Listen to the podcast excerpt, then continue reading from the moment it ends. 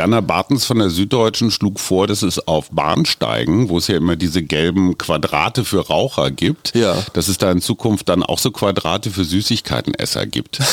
Und auf, auf Schulhöfen so eine Smarties-Ecke. Ja, sehr groß. Herzlich willkommen zum Mutmach-Podcast von Funke mit Suse. Paul? und Hajo Schumacher. Heute ist Mutmach-Montag mit Wichtigem, Witzigem und Wirrem. Alles, was man für die Woche wissen muss. Plus Politikversteher Jörg Quos erklärt, worauf wir diese Woche achten müssen. Der Mutmach-Podcast auf iTunes, Spotify und überall, wo es Podcasts gibt. Abonniert uns gerne. Das ist für euch kostenlos, aber für uns ein Kompliment, das Mut macht. Und jetzt geht's los. Herzlich willkommen zur Montagsausgabe des Mutmach-Podcasts mit verschiedenstem aus aller Welt Interessantem, wie heute zum Beispiel den alten Ägyptern, der Frage, ob uns der Himmel auf den Kopf fallen wird. Hey, wieso alte Ägypter? Das sind die Gallier. Ach so, ja, nee, das waren jetzt zwei unterschiedliche Themen, Mann. Ach so, Entschuldigung. Tommy Fury versus Jake Paul und Ethnophobie. Und ich habe Shibari Wagenknecht, zwei Mordfälle in Bramsche in einer Woche, die Symbolstreiterei über E-Fuels und weißt du, was heute für ein Tag ist? Nee. Also der 6. März, ja, aber dein Großvater Herbert wäre heute 102 Jahre alt geworden. Ui. Und äh, ich kann nur sagen, Leute, geht zur Magen- und Darmkrebsvorsorge. Das war in den 70er Jahren noch nicht so üblich und das hätte ihm vielleicht geholfen. Sag mal, überall wird gestreikt in Deutschland. Du bist öffentlicher Dienst. Ja. Bist du auch in Streiklaune? Ich bin bis jetzt noch der Gewerkschaft nicht beigetreten. Insofern zählte das für mich eh nicht, soweit ich weiß, beziehungsweise es würde nicht vergütet werden. Also ich krieg dann kein Streikgeld oder sowas. Darf ich fragen, warum du nicht der Gewerkschaft beigetreten bist bislang? Das Online-Formular war mir zu kompliziert. Nee, ich habe mich damit tatsächlich noch nicht so wirklich auseinandergesetzt. In der Berufsschule waren Vertreter der Gewerkschaft einmal da und haben so erklärt, worum es sich im Großen und Ganzen handelt. Fandst und du die überzeugend damals? Ja, doch, eigentlich schon, aber nicht so überzeugend, dass sie mir direkt da vor Ort irgendwie die Personalien aufgenommen haben und mich zu einem Mitglied gemacht haben. Aber grundsätzlich ist es doch sehr vernünftig und Total. sogar eine Errungenschaft, äh, dass man streiken darf. Auf jeden Fall. In diesem Fall, um der galoppierenden Inflation ein bisschen was entgegenzusetzen durch ja, eine ordentliche Lohnerhöhung. Hast du ein schlechtes Gewissen gerade? Dass ich nicht streike? Ja, dass du nicht dabei bist bei den Kämpfern. Uff. Okay, aber du Nächste Woche ist ja eh eine kurze, genau. Ja. Wir steuern ja auf einen Feiertag zu. Auf den Weltfrauentag, Genau. der nur in Berlin gefeiert wird. Und wir sind beide im Deutschlandradio. Richtig. Und ich hatte zwei Urlaubstage aus dem vergangenen Jahr überhängen und die musste ich jetzt auch noch verbraten. Das heißt, Montag und Dienstag habe ich auch frei. Das heißt, du bist aus der Streikpflicht sowieso raus. Genau, ich habe mich da ganz einfach per Arbeitgeberregelung rausgezogen. Weißt du, was Shibari ist? Nee. Das ist äh, japanisches Bondage. Aha. Also du hast so Seile. Ja. Oh, ja. Verschnürst eine Person damit zu einem Päckchen. ja, und das sieht nicht immer ganz bequem aus, wenn so die Arme auf dem Rücken und das eine Bein, der Unterschenkel so ganz fest an den Oberschenkeln. Auf jeden Fall ist die Königsdisziplin dann, das Päckchen auch noch an Irgendwo aufzuhängen. aufzuhängen, dass es dann so rumschwebt. Und was glaubst du, ist die Idee dabei? Naja, ich denke mal, das Anziehende ist vermutlich das Vertrauen und die absolute Aufgabe der Kontrolle über den eigenen Körper im physischen Sinne. Guter Punkt, weil gerade Menschen, die so hyperaktiv sind oder meinen, alles über den Kopf lösen zu müssen oder so ein starkes Ego haben, wenn du da so eingeschnürt bist, kannst du nichts machen. Das heißt, jeder Versuch, dich zu befreien, führt einfach nur dazu, dass diese Hanfseile fester einschneiden. Und wenn du nichts machen kannst und dann noch schwebst, und das sind nur ein paar Zentimeter, und du trotzdem diese Angst hast, ach du Scheiße, wenn ich jetzt hinfalle, kann ich mich nicht abstürzen und gar nichts.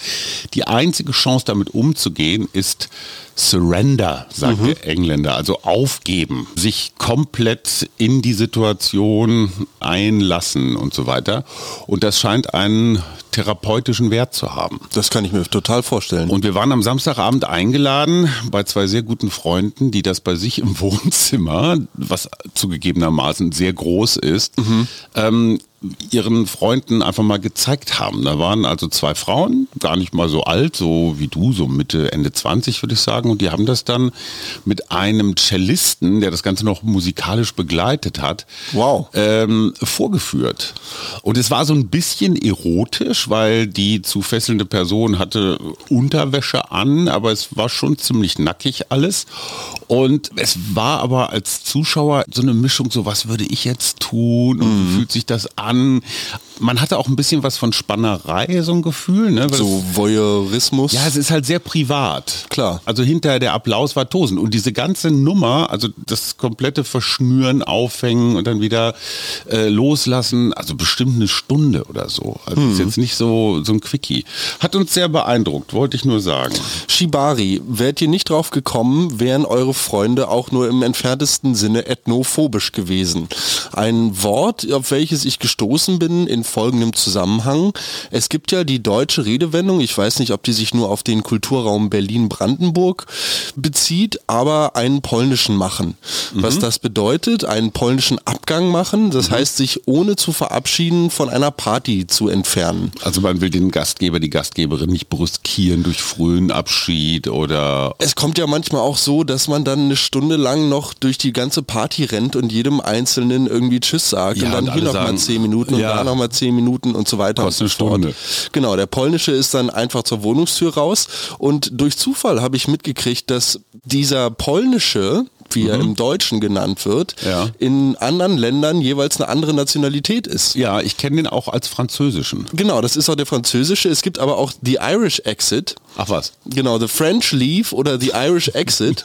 Im Russischen ist es tatsächlich einen englischen Machen. Nicht wahr? Ja. Und kannst du erklären, wie das zustande kommt? Es ist total interessant, deshalb bin ich auf dieses Thema Ethnophobie gekommen. Also man, es wird sich immer irgendwie eine Nation gesucht, die Ja. irgendwie, weiß ich nicht, der man das anhängen kann, dass früh von einer Party gegangen wird. Aber das ist die Frage, ist das ein Vorwurf? Ist das eine Diskriminierung? Hm. Weil ganz ehrlich, ich habe gar nichts dagegen, wenn Leute auf meine, also wenn es nicht alle gleichzeitig sind, Ja. aber wenn sich jetzt nicht jeder verabschiedet, weil dann bist du als Gastgeber eigentlich Nur dabei, Hände wenn du zu mit schütteln. Begrüßen fertig bist, fängst Sagen die du an ersten, mit Verabschieden. Ja, total. Da habe ich als Gastgeber eigentlich gar keinen Bock drauf. Und Ja, finde ich auch. Ich möchte nur mit den Leuten zusammen sein, die Spaß haben und wer gehen will, soll gehen, gar kein Problem. Aber insofern ist das für mich gar nicht so negativ konnotiert. Das ist für mich auch eine Form von Dezenz, Höflichkeit. Mhm. Ja, doch, also kann man auch so auslegen. Würde ich nicht sagen, das ist jetzt so ein polnisches Stereotyp. Und das finde ich das Interessante. Polnisch und Französisch Hm. ist ja völlig, also anders konnotiert. Französisch eher so savoir-vivre und elegant und Polnisch, naja, so ein bisschen ruppiger. Naja, vielleicht. herzhaft auf jeden So, Fall, ne? kräftig, ja, definitiv. Egal, interessantes Thema, bin ich über diese Redewendung drauf gestoßen. Ja. Wo Forscher drauf gestoßen sind, ist auf eine neue Kammer in der Cheops-Pyramide. Habe ich auch. 4500 Jahre alt. Total absurd und wie viele tausende Touristen unter dem Eingang, also in den Eingang der Pyramide gegangen sind, die ganze Zeit unter dieser Kammer durch, Ja. die ja mit Endoskopkamera einmal begutachtet wurde. Und dort wird jetzt angenommen, dass aufgrund der Form der Kammer, die weist ja nach oben hin so ein Giebel auf, Ja. dass diese dafür gedacht ist, ein noch größeres Gewicht abzustützen. Und Forscher mussten sich eingestehen, dass bei der Grundfläche der Pyramide Ja. und bei den Kammern, die man bis jetzt in dieser Pyramide gefunden hat, Nur 10 Prozent. das sind nur 10% der Ja. gesamten Grundfläche, die man da überhaupt erstmal als Hohlraum identifiziert hat. Ja, finde ich unglaublich spannend, tatsächlich. Weiß man denn jetzt, was diese Kammer vielleicht mal Uff, ich glaube, da wird sich jetzt erstmal vorgebohrt. Also ich fand sie Vorsichtig. unspektakulär, ehrlich gesagt. Weil War da jetzt erstmal ja nichts so Fotos, drin. Ne? Sah ein bisschen aus wie bei Fritzels. ja, Also, ja. So, ne? Also ja, augenscheinlich erstmal irgendwie auch nichts an Wänden zu sehen, an Malereien oder so. Spannend, spannend, spannend. Ethnophobie hast du noch gar nicht erklärt. Lässt sich ja eigentlich durch die Wortzusammensetzung selbsterklärend herleiten Also vielleicht. Angst vor dem Fremden. Das ist Xenophobie, Ethnophobie würde ich fast schon so. Mhm. in Richtung Ethnie sagen, aber vielleicht ist das in dem Zusammenhang mit dem polnischen Abschied eher sowas wie eine Kulturophobie, ich weiß es nicht. Hast du den Begriff erfunden? Ethnophobie? Ja. Nein. Ach so, okay. Den gibt es. Ah, super. Wo wir gerade bei merkwürdigen Fragen sind. Warum glaubst du, ist Volker Wissing, der dir vertraute und geliebte Verkehrsminister von der FDP, so erpicht darauf, diese E-Fuels unbedingt durchzusetzen? Die EU hat gesagt, bis 2035 alle Verbrenner weg und E-Fuels sind halt synthetische Kraftstoffe mit sehr viel Energie hergestellt, also so richtig klimaneutral auch nicht. Aber halt der Ansatz, ne, angeblich Porsche ist da auch zugange, mit E-Fuels zu forschen. Äh, warum macht er das? Das hört sich für mich ein bisschen so an, als würde dort vielleicht versucht werden, dann für die Verbrenner, die zum Beispiel nur noch auf E-Fuel-Basis laufen, mhm. ein Nichtverkaufsverbot zu erwirken, was also 2035 ja. dann noch nicht so wirklich in Kraft treten Aber muss. hast du eine strategische Überlegung? Ich erklär's dir. Ja, bitte. Die FDP hat ein Problem. Ja. Sie fliegt aus allen möglichen Landtagen. Sie wird in der Ampel irgendwie so als nicht FDP genug wahrgenommen. Mhm. Ich glaube, das ist so ein klassischer Symbolstreit, weil dieses ah, Verbrennermotoren verbieten, das äh, ist so absolut. Genau, das ist mhm. so klassisch Verbot. Ne? Und das sind ja die Grünen. Ah, okay. Verbotspartei Grünen. Verstehe. So, das ist jetzt so der Versuch, freie Fahrt für freie Bürger, das Symbol der Deutschen, das Automobil in seiner alten Funktionsweise mit einem Verbrennermotor zu erhalten. Mhm. Ich glaube, dass diese Schlacht völlig aussichtslos ist. Mhm. Aber das macht man manchmal in der Politik, einfach um zu zeigen, hey, guck mal, wir sind noch da. Okay, also so ein Zucken quasi. Ja, einfach auch um den Wählern zu zeigen, ey, wir, ne, wir packen noch an. Volker allein gegen Europa. Verstehe. Ne, so eine Heldengeschichte, so, so, ein gallisches Dorf. Ja, okay. apropos gallisches Dorf, wird uns der Himmel irgendwann auf den Kopf fallen? Soll man den Astrologen, den Astronomen dieser Tage glauben, wenn es heißt, wir bewegen uns gerade einmal mehr durch ein gigantisches Trümmerfeld? Und sollte man vielleicht anfangen, sich irgendwie Richtung unter der Erde zu orientieren? Wenn man sich mal so überlegt, dass es doch einige Einschlagskrater auf dieser Erde gibt, die verdammt groß sind. Jetzt definiere bitte Himmel. Ja, was ist Frage. Das? Naja, das, was da oben so ist. Ja, Entschuldigung, das sind aber nur Schichten. Also ja. irgendwann nach der Sauerstoffhülle kommt dann so diese Stratosphäre und es gibt ja nicht so eine, ja, wie soll man sagen, so eine Hülle. Ja klar, es gibt diese Sauerstoffhülle, aber äh, keine, keine Schicht, die jetzt der Himmel wäre. Mhm. Also die, Du siehst Wolken, aber selbst die sind ja in völlig unterschiedlichen Höhen. Total. Also, also was soll uns da auf den Kopf fallen? Eine Wolke? Ja, ein Flugzeug? Nee, nee, wahrscheinlich eher ein sehr großer Stein, der dann doch mit beträchtlicher Geschwindigkeit von irgendwo auf uns zugeschleudert kommt. Hoffen wir einfach, dass er Berlin verfehlt. Ja, das ist aber auch völlig selbstverständlich, weil diese, was sind das, Asteroiden? Zum Beispiel. Also diese Steine aus dem Weltall fallen ja pausenlos auf die Erde. Ja, man kriegt halt nur nicht mit. Genau, weil sie meistens relativ klein sind oder so. dann auch mal in der Atmosphäre verglühen oder so. Ja, aber diese, wer sind denn das, Geologen? Die finden immer mal wieder merkwürdiges Gestein so auf der Erde. Genau, was auch auf Verbrennungen oder so sehr, sehr heiße Einschläge oder sowas hindeutet. Ja, was macht die Lava in St. Peter-Ording am Strand? Genau, vor allem so direkt verglaste Mineralformationen, die man dann in verschiedenen Bodenschichten findet. Auf jeden Fall, ein Sonntag geht sehr schnell damit rum und lässt einen mit so einem sehr mulmigen Gefühl zurück, wenn man sich mal die größten Einschlagskrater auf dieser Erde anguckt. So ein bisschen Doomscrolling. Total. Okay, verstehe. auf jeden Fall. Doomscrolling für alle, die uns des Dinglischen zeigen. Das wird dir übrigens häufiger vorgeworfen, dass zu viele englische Begriffe. Voll. Das tut mir auch tatsächlich leid. Ich bin, was das angeht, so ein bisschen gefangen, weil ich fünf Jahre lang mit einer amerikanischen Partnerin in einer Beziehung war. Und ihr redet aber auch untereinander so, ne? Ich rede tatsächlich sehr, sehr viel so. Momentan bin ich ja auch wieder in einer Beziehung, in welcher ich Englisch als die Sprache der Kommunikation mhm. gewählt habe oder die gewählt wurde. Das verstehen viele Menschen draußen im Lande auch nicht so, dass ihr jungen Leute hier in Berlin, Deutsch und Englisch ist eigentlich fast kein Unterschied mehr. Ne? Weil Wenig. Ich merke das so mit deinen Musikern oder so, das sind halt ganz viele Osteuropäer, Südamerikanerinnen oder so, ja, Englisch ist eigentlich zweite Muttersprache hier in Berlin. Auf jeden Fall. Sag einmal, wo wir gerade bei Englisch sind, Jim Özdemir. Ja. Dein geschätzter Landwirtschafts- und Ernährungs- und so Minister möchte Werbeverbot für Süßigkeiten durchsetzen. Mhm. Hältst du das für einen, ja, so eine E-Fuel-Nummer, einfach mal ein bisschen Alarm machen oder würdest du das für sinnvoll halten? Gute Frage. Ich frage mich, wie dieses Werbeverbot aussehen soll und inwieweit das auf welchen Plattformen überhaupt durchgesetzt werden kann. Also ich kann mir das vorstellen, dass zum Beispiel beim RBB dort eine gewisse Quote eingeführt werden könnte für so und so viele Werbespots für unter, hm, weiß ich nicht, Zwölfjährige mhm. dürfen in der Stunde ausgestrahlt werden und davon dürfen so und so viele Prozent sich um das Thema Ernährung drehen. Auf TikTok, Instagram, mhm. YouTube, all da, wo international international Werbetreibende die Möglichkeit haben, ihre Werbung zu schalten, Keine wie Chance. soll das da kontrolliert werden? Werner Bartens von der Süddeutschen schlug vor, dass es auf Bahnsteigen, wo es ja immer diese gelben Quadrate für Raucher gibt, ja. dass es da in Zukunft dann auch so Quadrate für Süßigkeitenesser gibt. Und auf, auf Schulhöfen so eine Smarties-Ecke. Ja, sehr groß. Na, ja. aber das hat ja, ein, hat ja durchaus einen Hintergrund, weil ich kann mich erinnern, du hattest mal eine Phase, da warst du noch relativ klein und wir waren als Eltern mal wieder sehr laut lausig mhm. äh, in unserem so wie immer. Unterhalt, danke, mhm. in unserem Unterhaltungsangebot und du hast einfach stundenlang diese Cartoons geguckt. Ich weiß, wo war denn das? Disney Channel oder, oh. oder RTL Plus. Goldene Zeiten, ey. So. Und da läuft ja doch relativ häufig so Süßigkeitenwerbung. Mhm. Ne? Also für Drinks, irgendwie Schokokram, viel Ferrero, Kinder, Iglo, Pinguin, Zeug. Apropos Drinks, Punika wird eingestellt, ist schon eingestellt. Die letzten Restbestände verschwinden gerade aus den Regalen.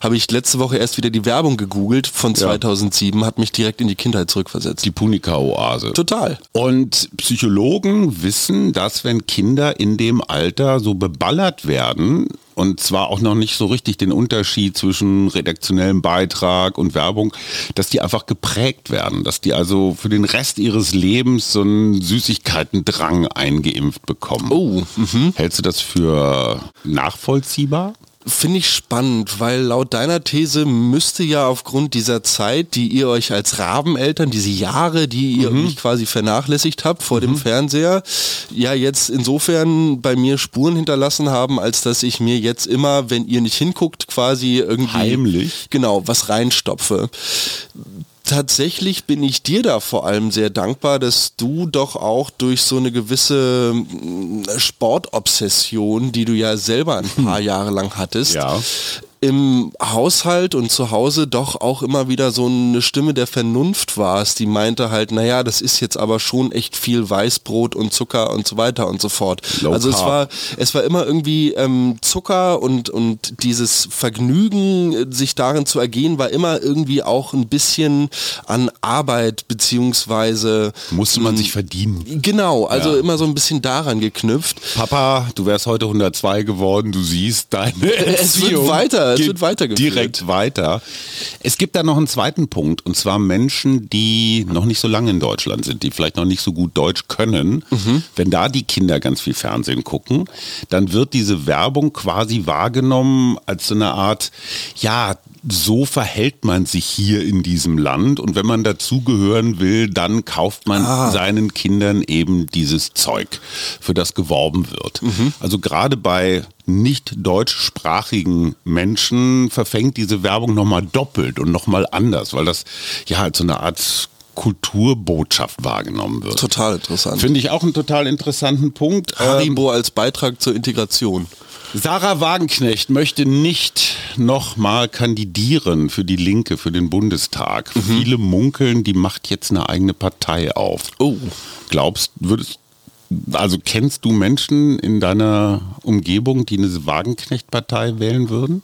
Fällt mir so jetzt erstmal niemand ein mit den Leuten, mit denen ich geredet habe, die ich jetzt im linken politischen Spektrum einordnen kann, da hat das alles und diese Gesamtsituation eher so ein bisschen Stirnrunzeln hervorgerufen mhm. und es fühlt sich irgendwie so ein bisschen nach Uneinigkeit und ja, Kleinkämpfen an. Es wurde ja auch gerade der AfD-Parteitag mhm. mit der Gegendemonstration ja mehr oder weniger gewaltsam aufgelöst, 400 mhm. Personalien festgenommen, ne? genau, ja. 53 verletzte Beamte, davon 17 so schwer, dass jetzt erstmal dienstunfähig. Mhm ich verstehe schon, dass man sich da dem Unmut gegenüber so einem AfD-Parteitag Luft machen will. Auf der anderen Seite sehe ich da Gewalt auch echt als keine Lösung. Und da habe ich so ein bisschen das Gefühl, dass da auch die 13.000, die vorm Brandenburger Tor stehen, vielleicht noch mal in den eigenen Reihen gucken müssen, wohin sich jetzt eigentlich orientiert werden soll. Bevor dein altkluger Vater dir gleich was zu der Beziehung Wagenknecht-Lafontaine erklärt, ist das hier ein guter Punkt, um mal eine Leserzuschrift von Oldschool Berlin zum Pazifismus, habe ich mit Mama am Freitag gemacht. Und zwar die Frage, wie gewalttätig darf Pazifismus sein? Mhm. Wie gewalttätig darf Widerstand sein? Es ist wirklich schlau, wenn die letzte Generation vom Kanzleramt ein Bäumchen fällt. Mhm. So, und Oldschool sagt, kleine Manöverkritik zur heutigen Folge, Pazifismus funktioniert nur, wenn alle sich an die Regeln halten. Und genau da liegt der Hase Hase im Pfeffer. Mhm. Ich möchte noch mal was über deutsche Sprichwörter machen. Ja. Hase im Pfeffer, keine Ahnung, woher das kommt, aber es ist schön. Putin hat die Möglichkeit Pazifismus einfach rausgenommen. Diese Option existiert nicht. Zelensky sagt schon sehr treffend, die Ukraine verteidigt nicht nur sich selbst, sondern die Freiheit Europas. Daher ist eine Lösung über EU und Russland genauso arrogant wie eine Verständigung zwischen Lavrov und Blinken. Das finde ich einen interessanten Hinweis. Äh, die Ukraine muss mit an den Verhandlungstisch und es ist irgendwie auch ein bisschen absurd, wenn jetzt auf einmal Chinesen, Amerikaner und am besten noch Lula aus Brasilien drüber reden. Mhm. Der Punkt, den, den Oldschool macht, finde ich sehr, sehr hilfreich. Pazifismus funktioniert nur, wenn alle mitmachen. Mhm. Ist so. Wenn einer aussteigt, gelten neue Regeln. Olaf Scholz war bei seinem lieben Kollegen, dem US-Präsidenten Joe Biden. Mhm. Die beiden haben, glaube ich, noch mal so kurz diese Panzergeschichte bearbeitet. Joe Biden ist 80, der will noch mal antreten als Präsident. Ist das eine gute Idee? Uff, wenn ich seine Partei 80. ihn durchkriegt. Ich weiß ja nicht, also Trump macht ja jetzt momentan auch nicht so einen wahnsinnig starken Eindruck, reitet die ganze Zeit darauf rum, dass sein Kontrahent so alt ist. Es gibt von beiden jetzt einige Aufnahmen, wie er zum Beispiel mal auf so einer Flugzeuggangway oder so stolpert oder sich mal verspricht oder so weiter und ja. so fort. Ich frag oder hoffe, dass die Demokraten da in den nächsten Jahren beziehungsweise bis zur nächsten Wahlperiode vielleicht noch einen vielversprechenderen Kandidaten aufgestellt bekommen. Ja, ich halte das auch für keine gute Idee, weil dieses, also sorry, bei allem Respekt vorm Alter, aber ab einem bestimmten Alter, finde ich, sollte man seinen Führerschein abgeben und vielleicht auch sein Präsidentenamt. Ne? Man weiß jetzt nicht genau die Zurechnungsfähigkeit und im Amt sterben ist auch schwierig. Also ich finde das äh, hochproblematisch. Franziska Giffey hat hier einen total überraschenden Move gemacht.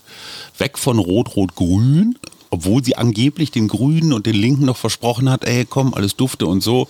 Und zack, mal eben so rüber gemacht zur CDU. War das ein schlauer Move? Naja, es scheint ja momentan ganz schön abzugehen hinter verschiedenen geschlossenen Vorhängen hier in der Hauptstadt. Semi-geschlossen? Ja, genau. Man darf so ein bisschen zugucken hier und da. Äh, der Haussegen hängt aber generell relativ schief im Roten Rathaus, oder? Also die Grünen und die Linken sind richtig stinkig. Ja. Die fühlen sich nach Strich und Faden verarscht verarscht. Mhm. Wäre möglich gewesen, dass die Grünen denselben Move vorbereitet hätten, dass man also so versteckt sagt, pass auf Kai Wegner, Wahlsieger, wir könnten auch, gib uns mal Hast irgendwas.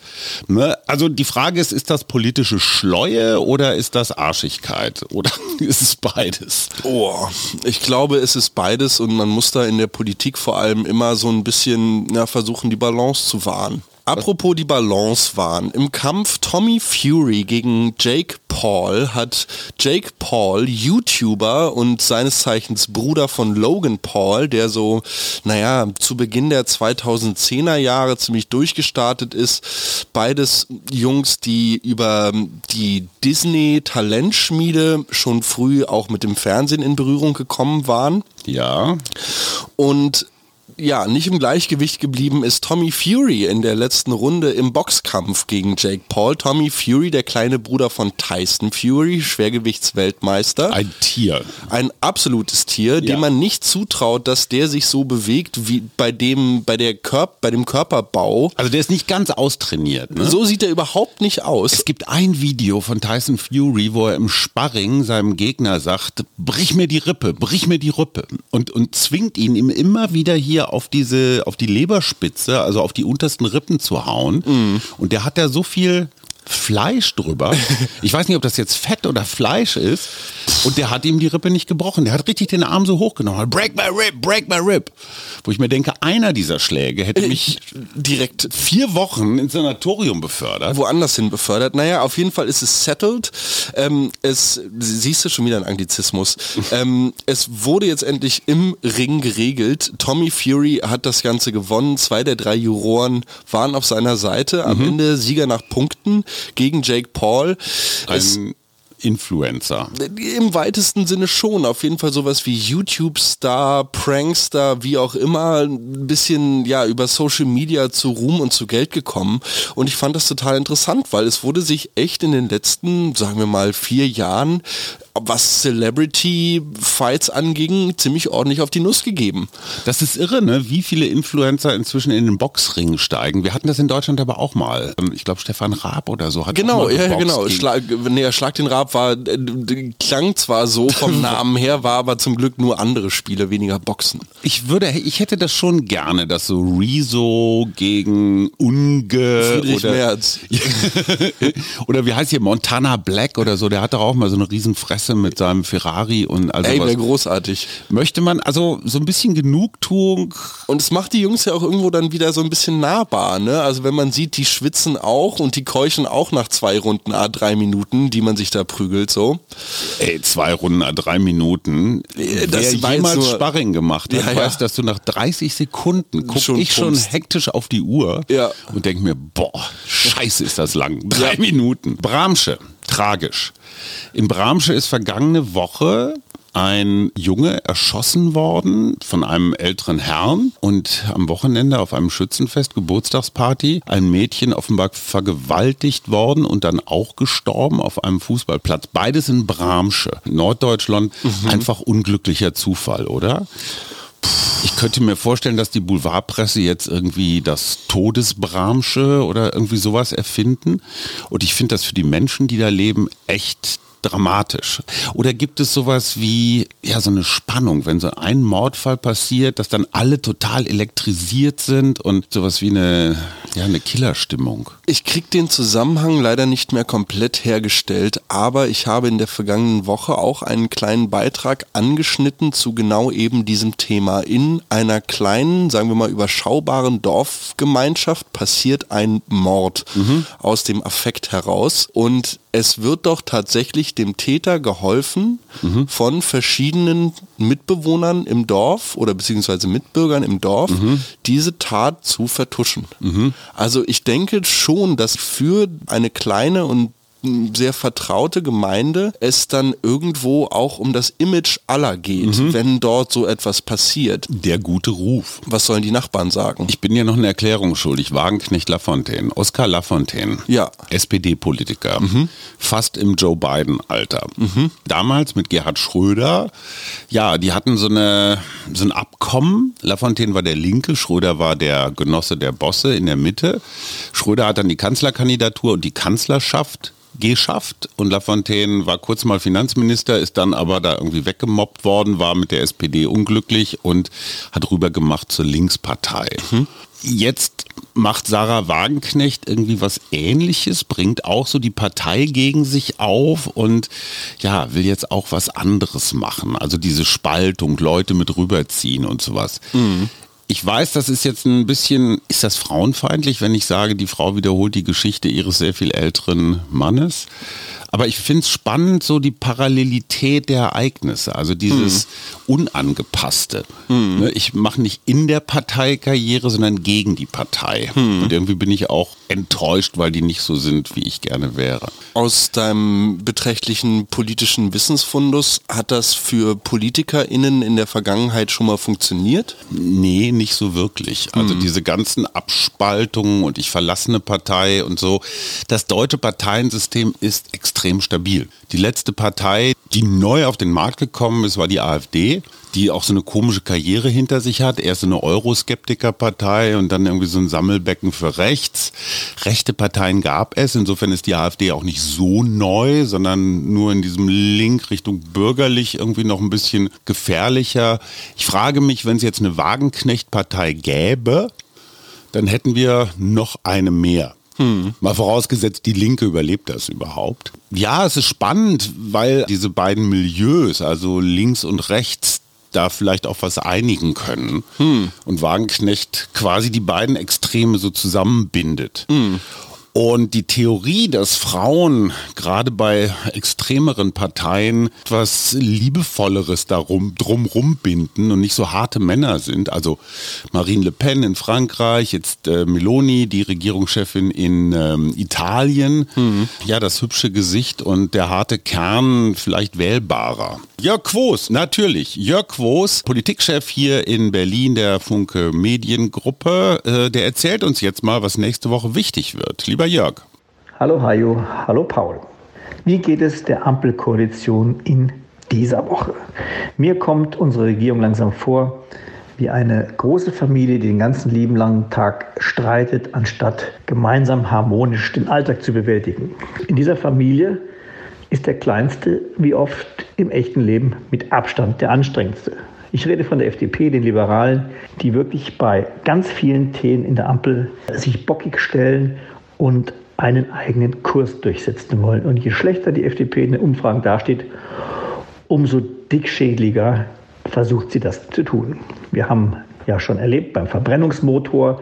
Da hat es die FDP geschafft, ganz Europa aufzuhalten. Bekanntlich wollte man ja ab 2035 den Verbrennungsmotor abschaffen. Die FDP und ihr Verkehrsminister, auch Christian Lindner, sagen, nein, der Verbrennungsmotor muss bleiben, weil wir schließlich auch E-Fuels verbrennen können und damit die Technik, Technologie offen in die Zukunft retten. Wegen dieses Einspruchs musste die Entscheidung in Europa jetzt verschoben werden. Dann gibt es natürlich auch immer noch Streit um die Habeck-Pläne, um das Heizungsverbot. Da sehe ich Christian Lindner ehrlich gesagt auf der richtigen Seite, denn was Robert Habeck da hektisch abgeliefert hat, ist einfach zu kurz gesprungen. Wir haben noch nicht mal ein Gesetz zum Heizungsverbot und es soll schon ab 01.01.2024 gelten. Also keine Öl- und Gasheizung mehr verbaut werden. Da kommt der Minister zu spät. Es sind keine Planungszeiträume für Bauherren oder für Hausbesitzer. Und deswegen fühlt sich Lindner da ganz sicher auf der richtigen Seite. Und dann gibt es noch Streit um die Schulden und, und, und. Das Ganze versucht man jetzt unter anderem auf Schloss Meseberg zu bereinigen. Dort ist die Regierungsklausur. Dort will man zwar über die wirtschaftliche Entwicklung sprechen, über die großen Läufe für die nächsten Jahre, aber in Wahrheit wird versucht, hinter den Kulissen diesen Streit bereitzulegen. Kollegen Ursula von der Leyen, die als Ehrengast in der Klausur eingeladen ist, wird sicher versuchen, hier mit einem Kompromiss die FDP auf ihre Seite zu ziehen, damit Europa bei dieser Entscheidung zu den Motoren doch noch ans Ziel kommt. Es bleibt aber abzuwarten, ob das gelingt. Wie gesagt, der Streit dominiert noch und ob man das in zwei Tagen in Schloss Meseberg schaffen wird, das wage ich zu bezweifeln. Und jetzt kommen wir zu der Frage, was wird besonders wichtig in der nächsten Woche? Da kann man nur wieder anknüpfen an Schloss Meseberg und sagen, das, was an diesem Wochenende und auch morgen rauskommt, bei dieser Klausur. Das wird die ganze Woche innenpolitisch prägen. Im Schloss Meseberg wird morgen auch die Kabinettssitzung stattfinden, nicht wie mittwochs im Kanzleramt, sondern im Schloss, gebaut 1736.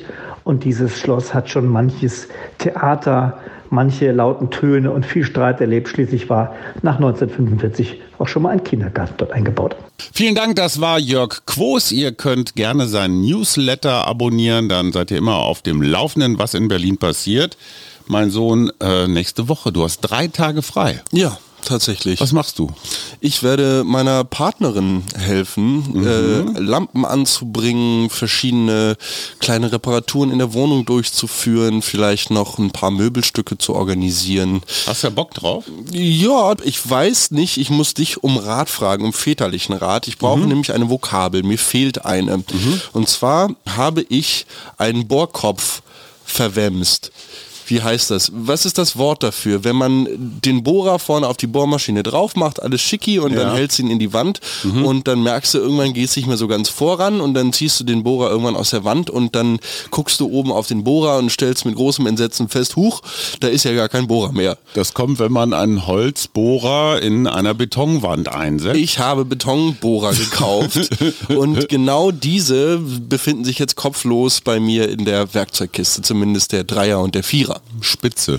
Hm, Spitze, Bohrerspitze. Ja, verwemst. Ach so, wie was, man genau, was ist das Verb? Was, was habe ich damit gemacht? Verbraten. Verbohrt. Ja, genau, ja. Sei nicht so verbohrt. Ja, ich habe mich heute auf jeden Fall ein bisschen verbohrt. Ach übrigens, äh, da du ja auch ein äh, ehemaliger Leistungssportler bist, und das passt auch nochmal gut zu den Süßigkeiten, in der Mediathek der ARD Hungern für Gold, Essstörungen im Spitzensport. Oh ja. Ein wahnsinnig tabubehaftetes Thema. Man weiß es von Skispringern, man weiß es natürlich von Turnerinnen.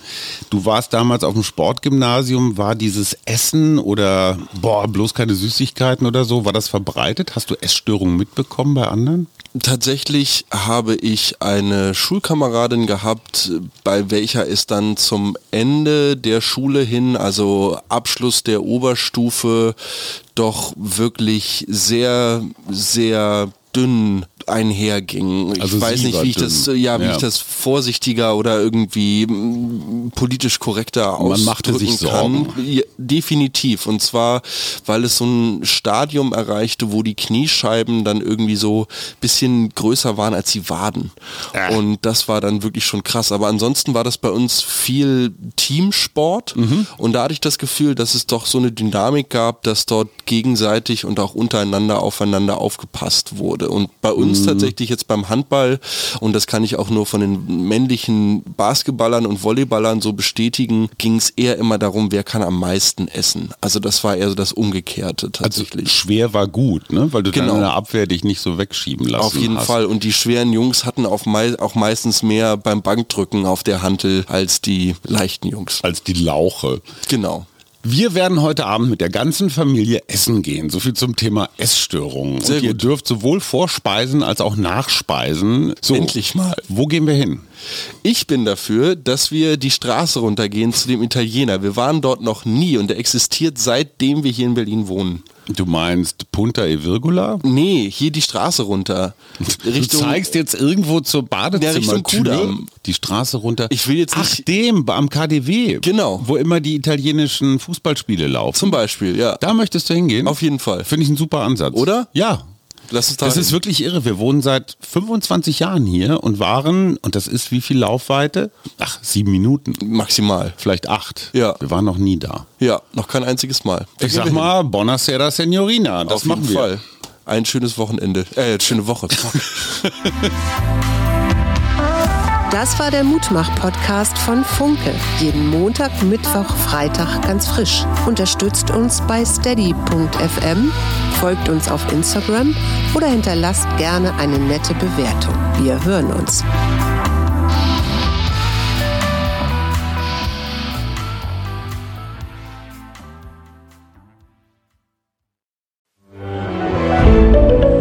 Ein Podcast von Funke.